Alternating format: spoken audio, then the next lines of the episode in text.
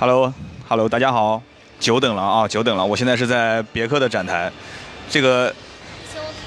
开播的时间，OK，开播的时间推迟了一点，主要的原因在于上海车展的展馆实在太大了，在这里面极其容易迷路。现在在我身边的呢是通用别克的品牌专员江先生，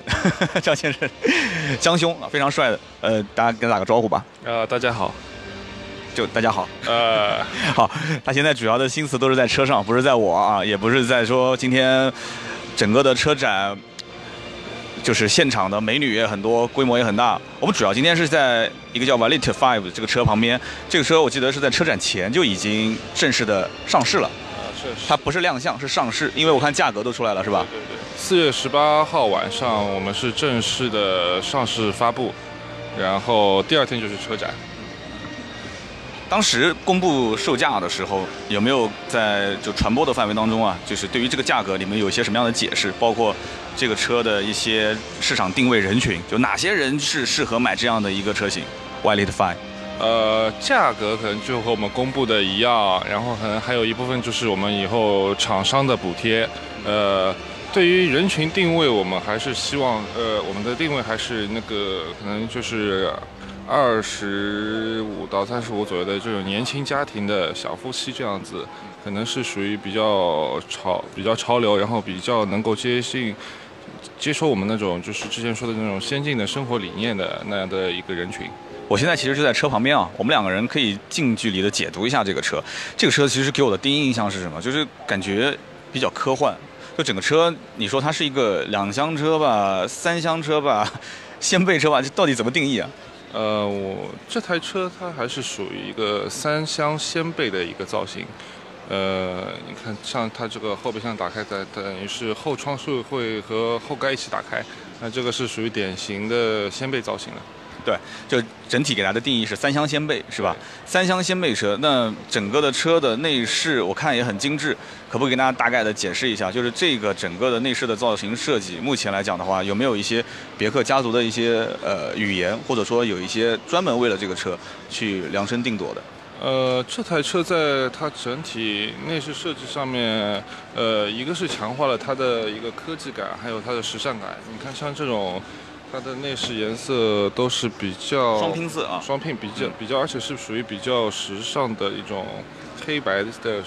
种撞色的双拼。是的，而且还有很多纹路。这个纹路有什么特别的意义吗？呃，这个纹路还是可能代表就是像我们这种新能源车，可能是也是比较绿色环保的。然后这个纹路像呃更更多的是象征着这种类似于像生物的大自然这种不规则的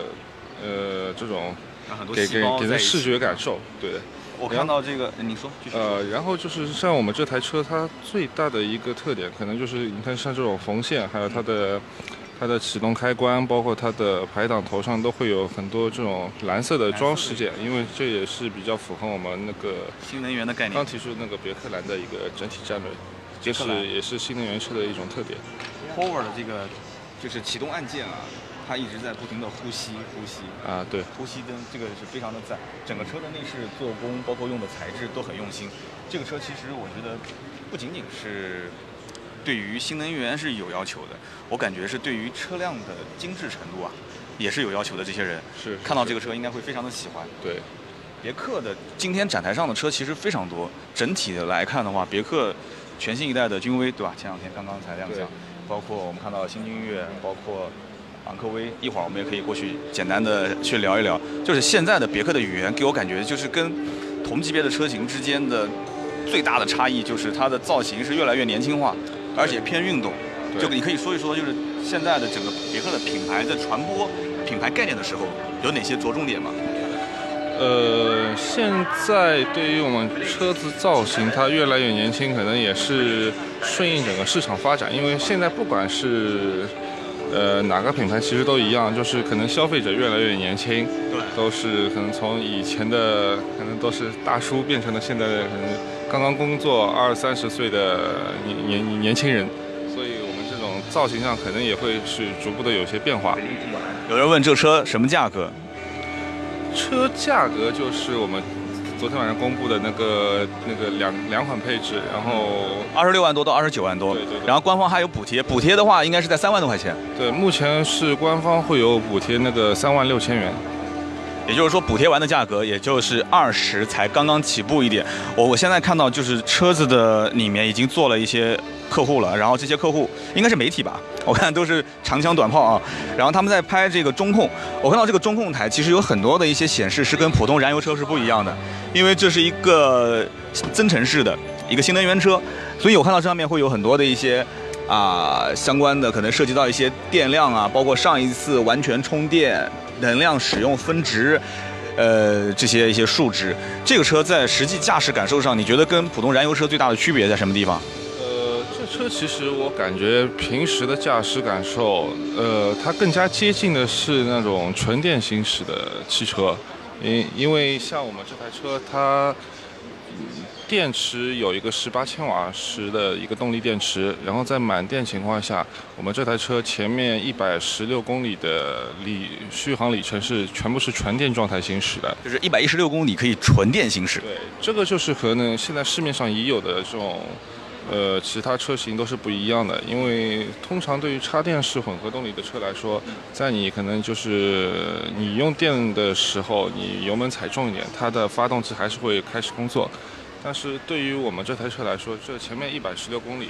无论是什么样的情况，它都是百分之一百用电行驶。就是说，就是说它的判定就是在一百一十六公里，就是不需要你人为操作，是吧？对对对，不需要人为操作，它就是直接按照纯电行驶的方式。对的，超过一百一十六公里之后呢，它就会直接切换成用燃油行驶，对，会变成就是油电混合的形式。这是增程式的一个优势。我看到数据就是，如果配合这个满箱油加上充满电的情况下，这车可以跑到七百多公里，对，可以跑到七百六十八公里。七百六十八公里，大家可以算一下，七百六十八公里，我在南京，那也就是说从上海到南京一个来回一箱油，啊，是的，差不多。差不多，非常夸张。上海到南京一箱油，基本上连动车票都不用买了，充一箱油，开个这个车充满电就 OK 了。这是一个应该说是非常非常这个赞的一个。啊，有很多人在看这个发动机，正好大家也把发动机舱打开了，可以跟大家简单的讲一下吧，因为我对这种增程式的车辆也是比较感兴趣。整个的发动机舱其实跟普通燃油车应该是差不多吧？对它的布置总体来说和传统的燃油车是没有区别的，就是前舱是发动机。那可以看到，就是在它的变速箱上面有就有很多这种橙色的电线，这其实就是新能源车它的三电系统的这种高压线路。然后我们这台车一个比较大的特点就是它会把三电系统当中电控模块是集成在了方那个变速箱的内部，这样子就是在它的整体的布置上会更加紧凑。然后，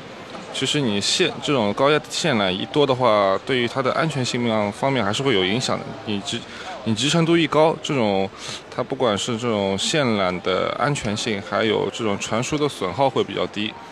然后我们这台车它的电池其实是放在第二排座椅的下方，然后这边可能就是看不太见了。我们从后备箱的话，能从后备箱掀盖打开，然后往前能看得到一点点吗？呃，基本上也看不见，因为它 基本上看不见啊在你的座椅的正下方。我看到这个也有人把这个充电盖口也打开了，对，打开之后，这充电的这个装置上也是有一个蓝色的呼吸灯啊，是的，是的。而且这个一看就是可能在对这个车的很多的制造工艺是有有研究，大家在用一些像吸铁石一样的东西去看看翼翼子板啊，看看门板啊，呃，这个车的轻量化应该做的也很好啊，轻量化。呃，是的，总的来说，因为你电池会比较占掉很大部分的重量，所以你为了保持你整台车的它的自重不要太夸张，所以它其他地方会有相对应的减重，不然就很有可能你一台车你装完电池后，很小的车分量什么超过两吨都是有可能。对，你看这一位应该是技术人员，就不停的在用那个像小吸铁石一样的去测测门板、测测翼子板、测测里面的这个框架、车身，包括你看到处在测，然后用一张表再 去进行记录。呃，就是他对这种就是制造工艺，你是怎么去减重，用了哪些材质，还是比较关心的。我们看一下，现在有很多的一些很多的一些听友在问问题啊，呃。有人讲说求偶遇，别克卖的应该很好，不是应该，别克的销量应该说，呃，昂科威的销量也是在同级别当中是排第一、第二的。然后新君越，包括这个我们马上要看到的很多的一些车，包括 G R 八都是非常畅销的车型。这款车后期在就是补贴完以后，很多的一些城市有没有重点投放区域？呃，我们还是希望可能就是全国都是统一的策略去操作它的，就是说。不仅仅是像大家理解的，就是说啊哪边的限牌城市我们重点投放一些，然后非限牌城市我们就可以考虑把这个资源配比啊就着重一下。但其实目前来看的话，厂商是希望这个车是打全国市场。是是是，因为你从长久的角度来看，就是以后政策退坡是一个必然的事情，所所以肯定我们还是从长远角度来看，希望各个各个地区都是一样的政策。我看这个车的配置真的非常高，因为我无意之间看到了这样一个 HUD 的抬头显示，这个是标配的吗？应该是高配才有。呃，这个其实是呃，并不是说像君越那种抬头显示，它是一个提示灯。提示灯提示什么呢？它就是车子配有那个智慧安全配置，可能像这个灯在你就是有前碰撞预警，或者是会有那个红的灯进行闪烁，是吧？对对。它就只。局限于这样一个功能是这样的，是吧？是的，是的。但是其实这个功能是很有用的，因为我自己车上也有，但不是这样子显示。我们是在正前方的这个主驾驶仪表台上。因为这个灯它是打在一个玻璃上，然后玻璃反射以后，还是会比较醒目，而且还会响，会滴滴滴滴滴响啊，就告诉你你要赶紧踩刹车了，不踩的话要撞了。其实我现在在车子旁边啊，我我的第一感觉就是 Valit 这样一个车，从前脸上去看的话，没有一点多余的这种。赘肉就是线条感是非常的紧绷绷的，整个的机舱盖有一个类似于像，呃，应该怎么去解释？就这个机舱盖上的这种棱线，你们有自己的一些官方说法吗？比方说什么双双翼进展式 前进气格栅这些？啊，这这这方面没有，这方面只还是它一个整体的一个造型上的体现，因为我们想通过这样的线条来使车头看上去更加的具有一些力量感。呃，卢小云问说，想问问别克的新能源方面有没有一些新动作？新能源方面的动作，你们除了像这个增程式的车型以外，我看看旁边有一个瓦利特的概念车。这个车子既然已经出了瓦利特 Five，那这个瓦利特的概念车它是什么样的一个预示？就是将来你肯定是要有动作的嘛？呃，是的，这个之前在瓦利特五的发布会上，我们包总也已经提过了，可能就是。也不是很遥远的时间，可能就是在明年后年，我们会推出多款新能源的产品，包括这种插电式，还有呃纯电的都会有，逐步逐步都会推出。插电式和纯电后期都会陆续上。你指的是瓦利特 Fam 后面都会上吗？还是指其他的车型？其他的新车就陆陆续续都会上。好，我们又来了一位，就是就是厂方的人员是吧？呃，怎么称呼？呃，我姓薛，叫薛佳杰。薛佳杰，大家啊，OK，你是，我也不需要问了，你既然是厂方的，你肯定是对各个车型都非常的了解是吧？你们两个今天应该是一个擅长品牌，一个擅长技术，我是这么猜的啊。那么今天的情况是这样的，我们刚刚聊了很多啊 v a l i t 的这些关于车、关于新能源，要不我问你一些关于电池技术方面？呃，可以 可以，没有问题啊。这个增程式其实大家不太理解，就是现在新能源分很多，有插电式混合动力、增程式的，然后包括还有一些像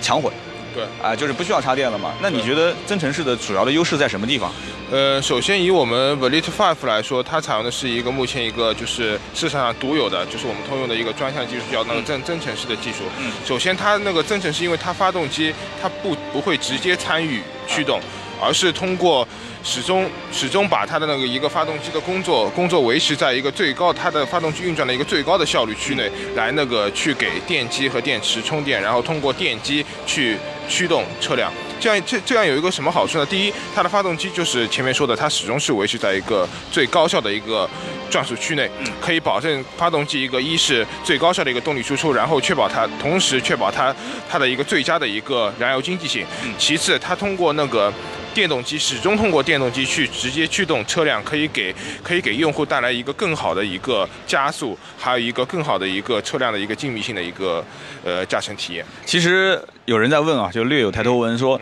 增程和插电式混合动力有什么区别？那我简单说一下，如果错了你就或者说说的就是缺少一些地方，你补充一下。我觉得主要就是重油还是重电的问题，对就是增程式的应该是属于重油。重油轻电，就是电是辅助，但是是让这个燃油机以最高效的形式去运转，对对吧？从从广义上面来说，确实是可以可以这样说，因为目前市场上普普遍的这个插就是 PHEV，就是插电式的对插电式的那个混合动力车，他们基本上就是比如说纯电可以让你开个六七十公里，对吧？啊对然后后面就完全就是靠发动机，发动机去以百分之基本上百分之八九十都是以发动机的动力去参与参与驱动。哎，但是我们的这个增程式的概念就是完全不同了。它首先它可以那个纯电可以可以跑一百多公里的那个续航里程，这个续航里程是已经比目前普通的市面上可以买到同同价位的差不多的这个插电式要跑得更远，纯纯电的里程跑了一百一十六公里纯电。对基本上就日常代步的话，打个球啊，或者是吃个饭啊，上个班啊，来回也就差不多这个公里数了。对对对，哪怕你以那个就是你上海，就我们上海市以上海市来说，你哪怕上海上班，基本上你单程从家到公司点对点的距离，单程你不会超过，一般不会超过五十公里，五十公里已经是非常远了。那等于是我我们就可以涵盖，哪怕你到了公司你不能充电，那我们一百一十六公里已经可以涵盖你白天从家到公司，然后从再从公司回到家一个这样的一个来回的一个距离，然后你晚上回到家还继继续可以充电。对，因为新能源，我们刚刚就是这个抬头纹问的这个问题，就是说，呃，两个到底区别是什么地方？嗯其实这个插电式混合动力，它就是重电轻油，增程式的是重油轻电，重电轻油，重油轻电，其实。总归是有一件事情是，只要提到新能源，大家都会比较慌张，就是续航里程恐惧症。对，续航里程恐惧症。增程式，我个人感觉就是这样的，反正是有油箱的。对，对，首先呢，它那个我们续航里程上面是一百一十六公里，已经是已经是比普通的那个 PHEV 的那个插电式的车要远了。然后其次，其次因为我们用的是一个增程增程式的概念，然后它的发动机始终是始终是，如果发动机介入的时候，它它也始终是保持保持在一个最高的一个燃效范围之内，它也不不会直接参与参与那个车辆的一个驱动，这就保证了它它的那个发动机介入之后的它的一个续航里程的一个一个优势。我们这台车它其实油箱不是很大，然后它的续它总体的一个续航里程可以达到一个将近七百多公里，将近八百公里的这样一个续航里程。所以说这是从里兼我们这个增程式是一个兼顾续航里程和一个驾驶体验上的一个综合的一个，我觉得这方面综合起来考虑是比 PHEV 就是传统的插电式是有优势的。对，叫做驾驶体验、续航里程。驾驶体验这一点我也深有感触。电动车的，就是驾驶的感受和燃油车差别真的是非常大。这个车开起来的感觉应该还是一个跟普通燃油车差不多，是吧？对，可能说普通的 PHEV 的那个插电式的车，它开起来还是像像传统的，可能像传统的那个混合动力车，或者更加接近于燃油车、燃油车的这样一个概念。但是我们这台车开起来，它的驾乘感受就是更加接近于电动车，因为电动车可能很多人现在已经已经已经体验过了，有这样的体验。就像它电动车，它的油门下去之后，它是没有任何电动机是没有任何迟疑的，它马上就可以输出它的最高的一个扭矩。所以说我们这个车在那个驾驶驾驶的体验上面是包括它的加速性，还有它的平顺性是非常非常好的，是和电动是非常接近于电动车的这样的一个体验的。呃，有人问说，在动力方面能不能有所保证啊？呃，动力方面大家可以绝对可以放心，因为首先它的那个电动机的那个扭矩是是非常大的，是非常大。然后你在日常日常体验，就是你在市区里的市区的，比如说是日常大家用的最多市区的工况，比如说零到八十码这些这些距离内，大家可以也可以去展厅试一下它的那个它的起步的那个迅捷和那个它的那个加速的那个直接性是非常非常好的，是和基本上是和电动车是一样的。你只要你油门一踩下来，它的减速加速不但是非常线性，而且是加速反应是非常之快的。这款车我个人觉得就是做工方面是一大亮点，然后加上它的配置，我看到前面这个 LED 大灯，对。这个现在新能源在配置方面都不含糊啊，真的是一点都不含糊，整体配置我感觉都比燃油车要高，也可能是因为新能源本身其实出一款就是一款。一般我很少见到有新能源车说从上到下分好多好多款车型配置的，所以我建议大家还是可以到新现在 4S 店应该能看到了吧？呃，对，现在我们的那个在我们别克的展厅 4S 店基本上都已经试乘试驾都已经到位了，大家可以去感兴趣的话，可以直接去我们的展厅去参加一个试乘试驾。啊，试乘试驾都可以了是吧？对对对。呃，有人问，呃，我来看一下啊，就是说这个充电的方不方便的问题，它是需要特别的充电桩，还是说？正常的二百二十伏都能充，对，二正常的二百二二十伏是可以充的。就是说，比如说你你到了那个我们一些商场，现在很多商场不是都有那个普通的充电桩嘛，对，这些国家电网的充电桩也是可以。我们有通用的一个接头，通用的一个充电充电接头也是是可以那个应付就是传统的普通的就是市面上的那个充电桩。它分快充慢充啊。分的，然后你在那个你在你在家你在家可以按照就安装我们就是你购买我们这台车之后，我们会会给你那个安装一个我们专属的 Velite 五的一个专用的一个充电桩，它可以在那个很就是在家里用，然后它它它这个就是快充，它可以在很短的速度内帮你充满至少百分之八十的电，就是在几十分钟之内就可以充满百分之八十的电，几十分钟就能充满百分之八十？对对对。这就是一个一个一个快充的概念嘛，因为现在市面上很多像其他那个像包括特斯拉在内，还有其他的一些 PHEV 的车型，大家都会推出一个快充的一个概念。因为为什么呢？因为普通如果你用二百二十慢充的话，那你肯定要花几小时，对吧？很比较一个长的时间来来那个把这个电池充满。但是可能说，哎，你你平时你出去购物，突然间发现发现那个电池不是很够了，这个时候你可以到商你可以到商场里面也是可以进行一个，如果有相应的充电桩也是可以进行一个快充。然后在家如果可能你急着出门，你也可以应用用一个快。充的一个功能就是能最短的时间内帮你尽量充更多的一个电力，满足你一个纯电出行的一个需求。啊，我们有听友已经开始打广告了啊！这个听友应该是别克 4S 店的，他说我们店有现车，连连这个店的号码都发过来了。你但是区号少了一位数啊，你是零二五、零二幺还是零二零？对，没关系的，这个我们帮你这个这个拉一些客户没问题。然后这个车现在目前来看的话，试乘试驾。驾乘感受，大家应该是好好可以体验一下，因为好的产品是不怕去验的啊。关键点就是你要是对这个车的做工、造型，包括实用性，包括这个车实际的一些，有些人关注的点不一样。比方说油耗怎么样啊？我觉得这个增程式的油耗应该是它的一大亮点啊。对。呃，在油耗上，我们的那个，如果你用你用纯电，你把电充满的话，加上那个，呃，加上它的发动机整整个一个续航里程的话，大概油耗只有一点几升。一点几升？对对对，哇，那相当厉害啊！哪怕哪怕你在哪怕你在就是说你在电。全部用完的情况下，你完全进入一个靠发动机去运转的一个增程的一个模式下，那它的油耗大概也是在四四点几左右，就是非非常就是非常低的一个油耗，就是和它它可以达到目前像我们那个别克其他的那个不充电的 HEV 车型一样，达到一个四点几的一个非常低的一个综合工况的一个油耗。是的，我已经预感到。以后的中石化、中石油的生意是会越来越差了啊！然后我们来看一看其他的车。这个车子，我相信大家如果还是有问题的话，会新浪微博可以私信我，然后，呃，也可以在我们的直播间里面留言。我们现在看一看其他的车。这次我看到新能源的这个展区，是地面的瓷砖颜色都跟其他都是不一样的啊！你看我留意的细节还是比较那个的吧？就是说，你看啊，哎，我们现在是看到了这个。瓦利特的概念车，还有包括这一辆瓦利特 Five，包括前面有一辆君越的三零 H。对，这个君越三零 H，你可以简单介绍一下吗？就是什么样的动力总成配这个电池组？君越的那个三零 H 主要是用了我们我们那个就是不插电的 HEV 的通用最新的一个双电机的一个 HEV 智能驱动技术。然后它的那个百公里百公里综合工况的一个油耗也是也是非常低，可以达到那个呃可以达到应该是我没记错应该是五升左右，嗯，五升左右。五升左右，这个车的整个内饰的，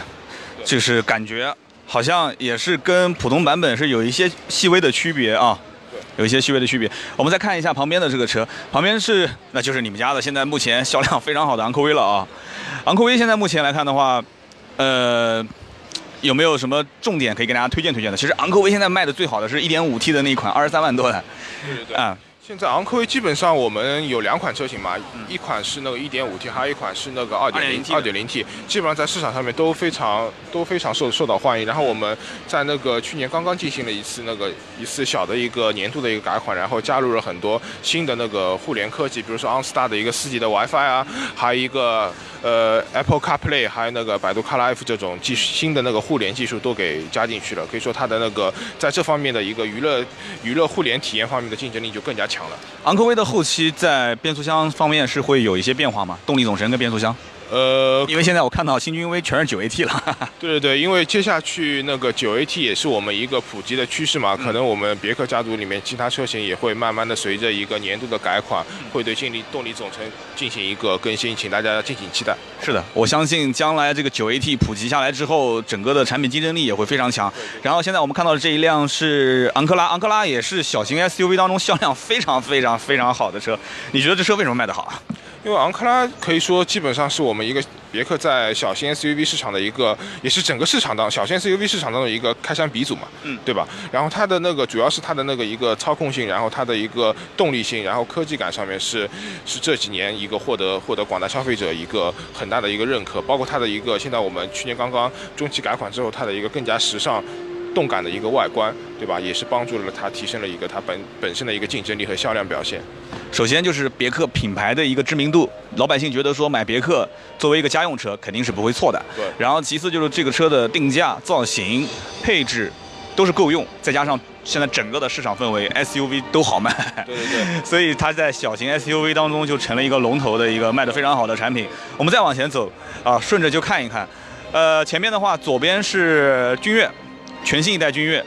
右边呢是威朗的 GS，威朗 GS 现在目前我们在路上经常会看到小年轻买这个威朗 GS，然后后期还会做一些改装。对对。对你对这个威朗 GS 个人是怎么看的？因为威朗 GS 主要是我们给它定位是一台，首先它是一台两厢车嘛，对吧？然后它的造型也不用我说，大家大家看了之后就会觉得它是非常非常非常动感，非常钢炮。对对对，非常非常。偏运动性的，然后非常有一个新很新锐的一个外观造型，这个也是也是获得很多年轻现在年轻消费者的一个喜爱。然后它的那个动力动力操控性，动力操控性上面相比同同级的车型也是有一个优势的，因为它用了一点五 T 的发动机，动力也非常迅猛。然后操控上面也是秉承了我们的我们那个别克车型一贯的一个在运动车型上面的一个敏锐精准的一个操控优势。对，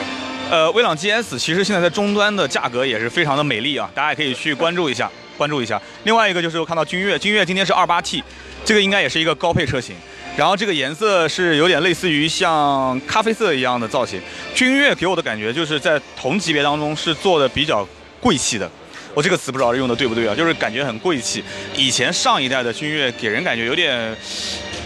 没有减重，就是没有减肥的那种。胖胖胖乎乎的，上一代啊，上一代的，但是这一代就完全就不一样了。这这一代的那个君越在那个整体的一个设计风格上面，更加趋于一个一个优雅，更加一个流讲究一个流线性的一个设计。然后它的内外是同时在内外设计的一个一个那个理念上都更加的年轻化，以契合现在新新一代的那个用户群体的一个需求。是的，别克的君越一直给我的感觉就是内饰。非常奢华。我在我做节目的过程中，我说，通用别克是所有的汽车企业里面最会做装修的。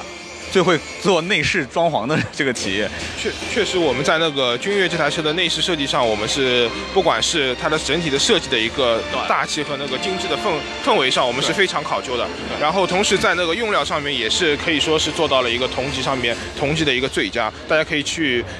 来到我们车展现场或者去我们展厅实际体验对比一下。对，这一点都不夸张。我曾经节目里面反复表扬过几次，就比方说真皮的用材用料。缝线的这种整体的工艺、材质的搭配、颜色的选择，因为本身其实作为汽车制造的历史来讲的话，以前是没有汽车造型这一说的，对，也是通用才开创了这个汽车造型，做汽车的车身流线线条、内饰的工艺，通用确实是有一个传统。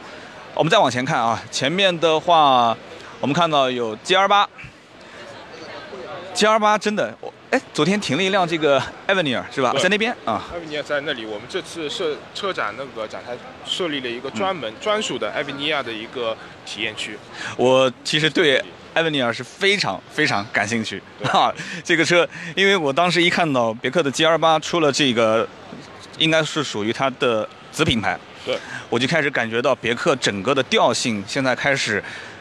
想脱离这个中级车往。中高级车这一档上去跳了，而且这只是一个开端。我个人觉得啊，我不知道说的对不对，因为你是厂方的，我觉得这个 Avenger 它既然作为一个独立的子品牌来运作，将来整个别克的调性都会往上走。对，因为艾维尼亚作为别克品牌旗下的一个高端的，我们定位一个高端的子品牌，呃，以后当然也会有后续车型的其他车型的一些跟进。然后目前我们首款车型就是我们的那个 G 幺八的一个艾维尼亚，目前这款车在市场上受到了一个很大的一个追捧。是的，赶紧增加产能啊！好多客户在订的时候都急得要死，订了半天订不到货。这个车其实现在给我的感觉是什么？首先，我们知道就同级别当中最好卖的是某品牌，然后一直加价加的非常凶。对。然后这个车当时一上市的时候，我第一时间也有很多朋友问我说能不能买得到，因为当时我看到广告宣传的里面是拖鞋也是定制的，对对对，毛毯也是定制的，都是定制的。我们这台艾维尼亚从外。不不单是从它的外观，然后从它有一个特殊的一个艾维尼亚一个专专属的一个颜色嘛，对吧？一个专属的紫紫色的一个颜色，然后从它的内饰，包括它的那个一个内饰的一个中控，内饰中控和那个呃门门板上的一个雕塑面板，对吧？也是经过艾维尼亚品牌的一个专属的一个设计，然后它的那个地毯。地毯我们踏上可以，大家可以去试一下。然后我们踏上去的脚感是非常非常好的。然后它的那个脚感，它的那个软硬度都是经过专门的一个考量，然后进行设计制造的。然后它的顶顶棚我们用了一个类似 Alcantara 的一个一个毛皮，一个仿一个那个反毛皮的一个包束，所以说它整体坐进去的这种感觉啊，你双手和身体触摸到的地方，包括你视觉触摸视觉可以看到的地方，都是非常的凸显豪华和高档感的。是的，这个仅仅是一个开始，真的。艾维尼尔的话，大家可以从 G 二八这一款车开始去了解一下这个子品牌在做工、在个性定制化、在奢华各个方面，我觉得它是别克开创了一个想，就是从大家都是中级车嘛，其实调性也都差不多，但是从这一个品牌开始，这个子品牌开始就开始往上走。对，呃，你说。艾维尼尔主要是别克品牌目前往那个开拓高端市场的一个尝试嘛，是一个一个目标。然后可以说，目前来说，第一款 G L 八是获得了一个比较大的一个成功。对，这个成功我觉得也是在于常年的积累，就是别克的基础用户群是非常高的，然后有他们来宣传这个品牌的口碑，在这个基础上，去产生一些高溢价的产品。才会是得到了一个非常好的结果。好，我们现在最后啊，最后最后重点来了，最后说这个全新一代的君威。其实大家知道，全新一代君威是昨天十九号正式亮相的。那我们现在展台上面有一辆红色的车，呃，我也自我宣传一下啊，我拍了一些视频，大家可以去关注百车全说，哈 哈搜一下百车全说各大视频平台。这个车我先说一下啊，就帮你省一点口水。这个车呢，几个重点，首先 1.5T、2.0T 都是配 9AT。对。这个是算是它最大的一个卖点了。同级别当中，应该是这个动力总成是，可以说是目前是没有别家可以做到。对，同在所有的那个排量当中都标配 9AT。对，1.5T、2.0T 都是标配 9AT。其次就是这个车的造型和上一代变化非常大，应该讲是瘦身成功了，对吧？对，也是非常的年轻化、运动化。LED 大灯、双 L 的日间行车灯，再加上这个车整个减重一百九十多公斤。呃，是纠正一下，是一百六十公斤，是一百六十，一百六十公斤，我还帮你多减了三十公斤呢，你就别把它解释出来了嘛。一百六十公斤，一百六十多公斤，一百六十公斤相当于就是三个成年人，三百多斤嘛，差不多。相当于三个身材很苗条的呃女性美女，对吧？对对，也就是说你开老款的君威，车上就等于无形中坐了三个人，呃，新款的话相当于就是。呃，操控性还有包括燃油经济性都会好很多。那么除此之外，有没有我漏说的一些亮点？然后还有一个最大亮点就是我们整车的一个轴距是增加了九十二毫米，就是将近十公分嘛。对对对对，超过了超过了两米八。然后所以说它的那个这一代全新一代车型，它的内部空间的一个体验上也是会进步很多。对，呃，基本上我看网上说这九十二毫米基本都是加在后排。呃，对，当当然也不是说我们绝对的就是很傻的，就是把简单的把后排变长。对，大家可以看到，仔细看我们的这个车型，我们在加长轴距的同时，我们同时缩短了一个前后悬的一个距离，然后这样这样就能保证在那个车内空间最大化的一个同时，兼顾它一个优雅动感的一个外观造型，而不是简单的一个做后排的加长。是的，别克其实所有的车型在造型方面，基本上都是以协调为主，就是。各方面都是比较是照顾到消费者。我来拍几张照片给我们直播的人看一下啊，因为大家知道我们是音频直播，现场需要可以给大家去观赏观赏这个车。这是正面照，刚刚拍了一张侧面照，而且哎，好像很照顾我啊，是不是你安排的？这个车突然就这个展台是个圆圆形的，突然又转了一圈。这个车型在后期，我相信应该有很多的配置是可以让大家去选的。对对对，等它到了那个下半年正式上市的时候，大家可以看到我们会提给提供给呃不同不同需求消费者不同的一个配置的去一个选择，到时候大家可以持续关注一下。对，对我个人比较看好这个车，一定是个爆款。那么好，今天聊了这么多，包括我们的江总啊，然后一起我们聊了整个的别克展台上面的很多的一些亮点车型，特别是我们今天重点介绍的 v a l i t 是吧 v a l i t Five。好。非常感谢各位，感谢我也没手跟你们握了，因为我现在左手是拿着话筒，右手拿着手机。感谢大家，那这期音频呢，我们也会上传到喜马拉雅，也是大家如果有什么问题呢，可以在下方留言评论。好的，更多的原创内容关注百车全说新浪微博跟微信订阅号。今天这一期的直播呢就到这里，谢谢各位在线的朋友们，拜拜，拜拜，谢谢你们，拜拜，辛苦啦，